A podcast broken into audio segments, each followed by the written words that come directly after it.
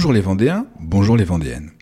Aujourd'hui, je vous propose de perfectionner votre culture gastronomique vendéenne afin de briller en société la prochaine fois que votre grand-mère vous proposera une savoureuse grillée de mojettes ou qu'un ami parisien ouvrira un bocal de mojettes à l'ancienne lors d'un barbecue.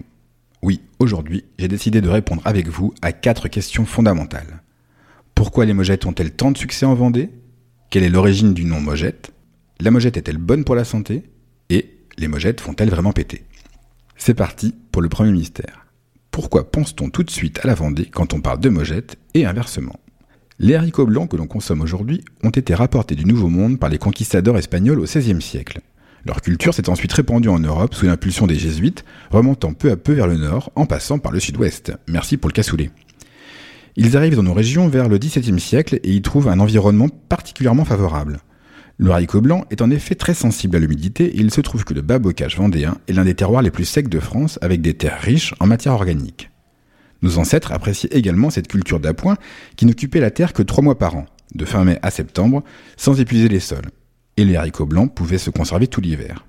Au fil du temps, le savoir-faire s'est affiné. La Mojette de Vendée a désormais son IGP, Identité géographique protégée, et un label rouge. Près de 200 exploitants produisent chaque année 1500 tonnes de mojettes, avec une dominante pour la variété connue sous le nom de lingot. Deuxième question. Pourquoi ce haricot blanc est-il appelé mojette On en revient aux jésuites. Blanc et légèrement courbé, le haricot n'était pas sans ressemblance avec les moines en prière. Bien alignés les uns derrière les autres dans leur cosse, ils faisaient également penser à une procession. En ancien français, moine se disait monge. Au fil du temps, ce nom deviendra mongette, puis mojette. En résumé, une grille de mojette est une tartine de petits moines beurrés. Amen. Est-ce que c'est bon pour la santé? Cela dépend du plat qu'elles accompagnent.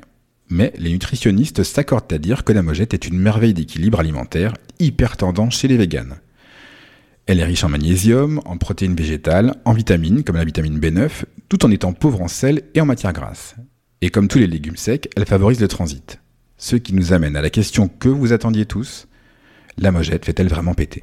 La réponse est oui. Ce n'est pas pour rien qu'on les surnomme aussi les petous. Pourquoi cette génération de flatulence? Les haricots blancs contiennent certains sucres que les enzymes de notre estomac ne savent pas décomposer. Ce sont donc les bactéries de notre gros intestin qui s'en chargent en transformant ces sucres en gaz. Bonne nouvelle numéro 1, il s'agit d'azote, de CO2, d'oxygène, d'hydrogène et de méthane qui ne sentent pas mauvais, ou alors juste un petit peu. À la différence du sulfure d'hydrogène et son odeur d'œuf pourri produit par la fermentation des aliments carnés. Bonne nouvelle numéro 2, la cuisson dans plusieurs eaux ou l'adjonction de bicarbonate de soude à l'eau de cuisson réduisent considérablement les quantités de flatulence. Et ça, c'est Mamie Huguette et Mamie Marie-Paul qui me l'ont dit. C'est tout pour aujourd'hui. C'était Sébastien de la page Facebook Le Saviez-vous Vendez. À vous les studios.